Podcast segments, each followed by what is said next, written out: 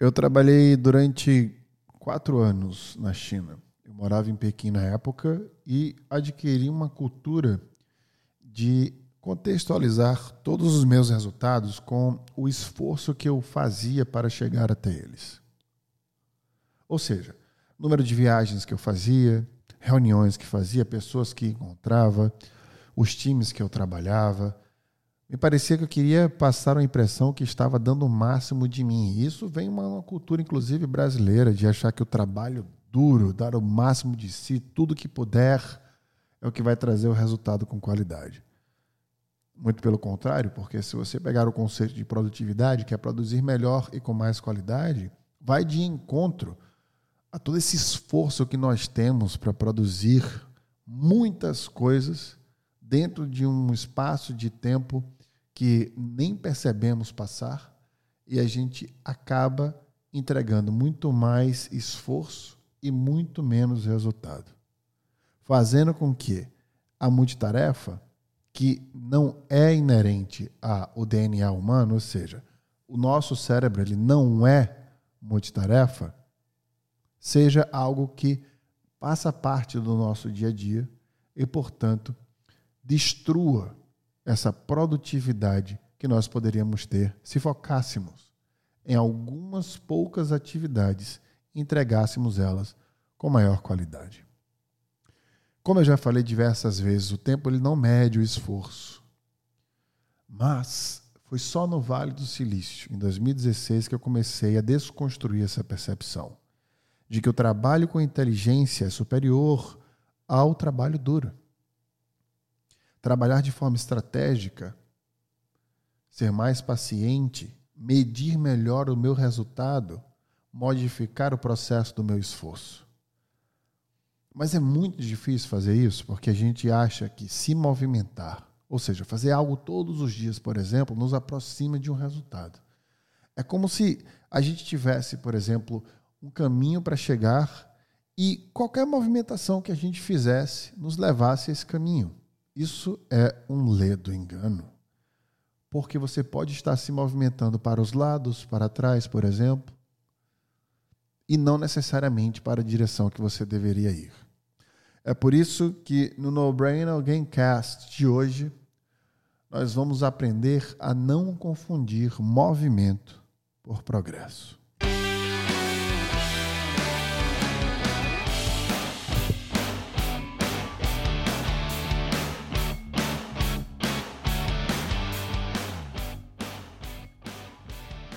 E para a gente começar a fazer essa estratégia de fato existir na sua perspectiva, a gente primeiro precisa trazer algumas estratégias que eu já utilizei em, episódios anteriores para a sua visão agora, para que você consiga montar essa sua estratégia de entender o progresso dentro do que você faz. Né? No episódio anterior, falei sobre gestão de prioridades, ele vai te ajudar bastante. Se você não ouviu ainda, volte em uma casa porque você precisa de fato aprender a priorizar para entender o que é progresso e não movimento. Vamos lembrar aqui que vocês podem acessar o videocast através do YouTube da Become School, escola em inglês, né? O próprio Instagram também, arroba become.school, tem muito mais conteúdos, e o meu Instagram, arroba Wesley Barbosa, para que vocês possam ter acesso aí às os artigos que eu escrevo para HSM, para MIT, os videocasts também, e uma série aí de conteúdos que nós colocamos dentro dessas redes, tá? Primeiro, a gente vai precisar que você tenha papel e caneta em mãos para anotar todos os passos que eu vou te passar, para que você consiga distinguir o movimento do progresso. Porque, como eu já falei no início do episódio, movimentação é para qualquer direção isso não é saudável, não é produtivo. Você pode estar, tá, estar andando em círculos, né? Esses círculos que você anda são movimentos que você faz e não necessariamente são progressos que existem. Para a gente progredir, a gente precisa andar em direção ao resultado que nós queremos encontrar.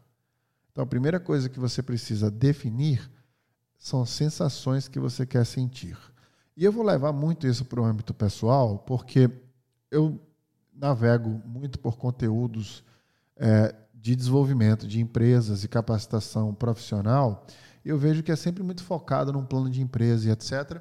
E eu gosto de fazer com que você utilize esse conhecimento que você tem enquanto profissional na sua própria vida, para que você tenha um impacto nessa divisão que criaram, que eu sou totalmente contra, que é pessoal do profissional, né? porque nós somos um só. Então vamos hoje nos voltarmos para essa capacidade mesmo é, de nos percebermos e utilizarmos ferramentas para a gente criar estratégias de gestão pessoal. Então, faça uma lista agora definindo as sensações que você quer ter. Eu quero me sentir eu quero ter um bem-estar maior, quero sentir mais prazer na minha vida, eu quero me sentir mais leve, sentir que eu que eu estou priorizando as coisas certas, quero me sentir mais empoderada, eu quero sentir que eu estou é, passando mais tempo com as pessoas que eu amo. Enfim, uma lista de sensações, sentimentos que você quer ter. Depois que você faz essa lista inicial de sensações, você precisa definir o tempo para conquistá-las. Eu, por exemplo, adoro definir tempos por trimestres. Então, por exemplo, se é algo que eu sei que consigo executar em alguns meses, eu determino que aquele algo vai ser prioridade daquele trimestre. Se é algo maior, como mudança, por exemplo, é, de cargo, uma mudança, por exemplo, é, de empresa, de país, etc., eu vou jogando, adicionando mais trimestres. Então, ah, vou, vou colocar essa mudança de carreira internacional para daqui a quatro trimestres, para que eu tenha um ano inteiro aí para planejar, começar a executar e aí no fim conseguir, portanto, essa transição. Então você definiu sensações, definiu o tempo para cada sensação existir. Vou dar um exemplo aqui mais prático. Ah, eu quero sentir um bem-estar melhor. Se a gente pegar um bem-estar melhor, a gente vai lá atrás e pega os três pilares da saúde mental aí, portanto, e física, que é você ter bom sono, ou seja, boas noites de sono, né? Você se alimentar melhor e se exercitar. Então eu posso facilmente colocar em um trimestre que eu vou fazer esses três pilares e no final desse trimestre eu vou me sentir melhor, por exemplo. Então, aqui vai um exemplo para você começar a, de, a definição de sensação e também de tempo para conquistar aquela sensação. Terceiro ponto é o que eu chamo de milestones, que é outra coisa que eu aprendi também muito no Vale do Silício. Eu já falei em alguns episódios anteriores. Milestones é simplesmente a capacidade de você enxergar algo que tem a cauda longa, ou seja, algo que você não vai fazer a curto prazo e que você precisa enxergar um benefício naquele algo semanalmente ou quiçá diariamente. Então, é como se você quebrasse em pequenas partículas algo que fosse demorar para existir na sua vida. Como uma transição de carreira internacional. Se você vai para um país, por exemplo, que fala inglês e seu inglês não é perfeito, quando você procura um professor de inglês, você já está fazendo algo em detrimento a essa transição de carreira. Né? Quando você contrata esse professor, já é o segundo passo. Começou as aulas, terceiro passo. Então, medir essas pequenas coisas fará com que você sinta que você está caminhando em direção ao progresso e não apenas se movimentando.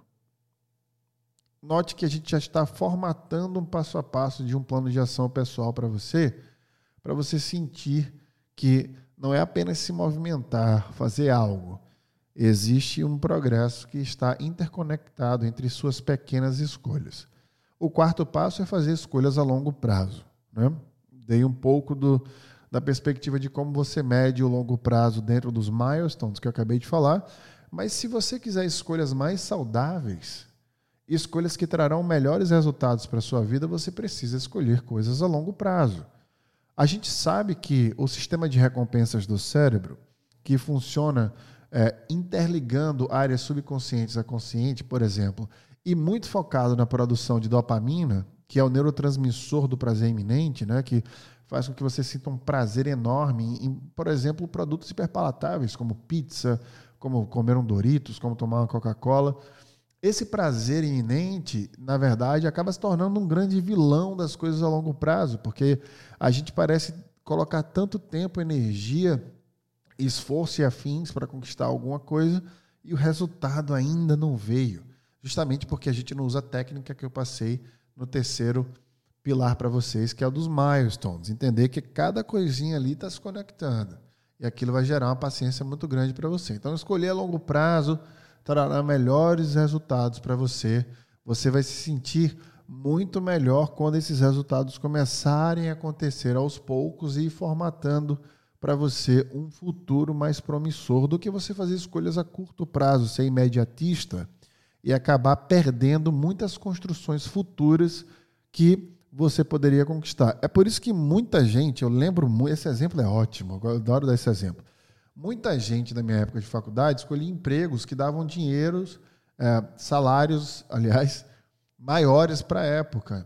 E eu sempre optei por empregos na minha área que pagassem menos. Então eu lembro de amigos meus ganhando carro, um salário de 5, 6, 7 mil reais. Na época eu tinha 20 anos. Né? E eu ganhando 900 reais sem carro, trabalhando na área de marketing. Eles, por exemplo, trabalhando na área de vendas de remédios e afins, que não tinha muito a ver com a área que a gente estava estudando, que era mercadologia. E eu sempre tive essa consciência profissional de que aquela experiência, no longo prazo, iria me colocar num posicionamento muito mais interessante. Acaba que fazendo a leitura hoje, eu vejo que a maioria desses meus amigos cresceram dentro desses cargos, passaram a vida inteira até agora nesses cargos. O salário ele foi aumentando 10, 15, 20% ali a ano, mesmo com algumas promoções, etc mas eles não conseguiram muitas projeções que gostariam profissionalmente, né? Não não conseguiram uma carreira no exterior, por exemplo, mesmo querendo, não conseguiram algumas promoções, não conseguiram mudar muito o patamar socioeconômico. E os outros, não apenas eu, mas aqueles que aguardaram mais e investiram numa trajetória a longo prazo, respeitando os estudos, respeitando, por exemplo, é, cada experiência, mesmo sendo é, mal remunerado, remunerado de uma forma menor do que poderia, por exemplo, estes estão muito melhor posicionados do que eles esperam em termos de carreira, conseguiram trabalhar em empresas internacionais, alguns com cargos, é, inclusive, em moradia no exterior, outros em metrópoles dentro do país, então, quando eu analiso a carreira dessas pessoas, e aqui é apenas um exemplo, existem vários outros exemplos de empresas que eu passei, eu vejo que quem consegue entender o investimento a longo prazo e fazer escolhas mais saudáveis, mirando aquele resultado final e não se ludibriando com imediatismo, consegue, portanto, resultados muito mais sólidos, um crescimento exponencial que no início não parece tão sedutor. Mas a médio prazo você começa a ter resultados muito superiores a todos aqueles que escolheram o curto prazo, na maioria dos casos. Alguns pontos importantes para que você possa entender dentro do médio prazo, aliás, do longo prazo, é que você precisa ter três habilidades para você poder começar a fazer escolhas melhores daquilo que dá um retorno maior num tempo mais longo, que é ser paciente, ou seja, entender o porquê que você está fazendo aquele investimento, entender os momentos daquele investimento, investimento de tempo, energia, às vezes até financeiro. Você precisa estudar e se estudar dentro desse parâmetro a longo prazo para poder alimentar a sua paciência. A paciência não é uma habilidade que nasce com a pessoa é uma habilidade que você alimenta. E você, para ser mais paciente, você precisa ter conhecimento do que está acontecendo. Quanto maior o seu conhecimento, mais paciente você se torna, porque você sabe o que pode acontecer com a maior probabilidade. O segundo é a consistência, ou seja, manter-se vívido dentro daquilo, entendendo os milestones que eu já falei, conectando os pontos e crescendo esses pontos a partir, portanto, dessa medição que você tem diária, semanal, mensal, trimestral e afins. A consistência vai fazer com que você aproxime-se do ser que você quer ser, dos objetivos que você traçou para você mesmo. Ou seja, é a consistência que é o combustível aí do longo prazo. Por fim, o comprometimento. Se você tem paciência, consistentemente está executando as coisas e se compromete com tudo isso, você consegue um combo aí interessante de três pilares que são praticamente imbatíveis aí no longo prazo. Ontem eu fiz uma live sobre gestão de prioridades com o Maurício Benvenuti, um grande amigo meu, conheci inclusive lá no Vale do Silício. E ele deu uma dica de um livro é, super interessante, que é um, um, livro que fala sobre rowing, né, que é uh, essa, competição de, de remo que existe. E ele deu um exemplo de que uh, o time da Inglaterra nunca tinha ganhado medalhas uh, nessa competição olímpica. E aí acabou com que eles conseguiram traçar uma estratégia para poder, portanto, vencer. E, pelo que me lembro, nos anos, no início dos anos 2000, eles conquistaram as primeiras medalhas aí. Esse livro só tem em inglês, que eu saiba, né? Chama Will It Make the Boat Go Faster? Vou ler mais devagar para vocês entenderem, vou botar aqui também na descrição. Will it make the boat go faster? Ou seja, isto vai fazer o barco ir mais rápido? E essa é uma pergunta que o técnico fez para a seleção de remo é, britânica na época, porque ele queria dar esse foco para todos eles, né, a parte do comprometimento. Se você for tomar uma decisão na sua vida, você deve perguntar só uma coisa: isto vai fazer o barco ir mais rápido?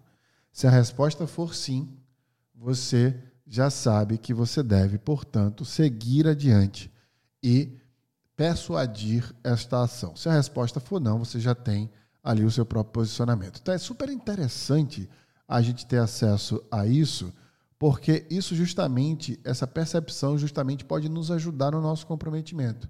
Então, na hora que você estiver executando o seu plano, você pode se perguntar: isso vai me ajudar a me aproximar de quem eu quero ser daqui a três meses, por exemplo? Se a resposta for não, você já sabe que não deve priorizar.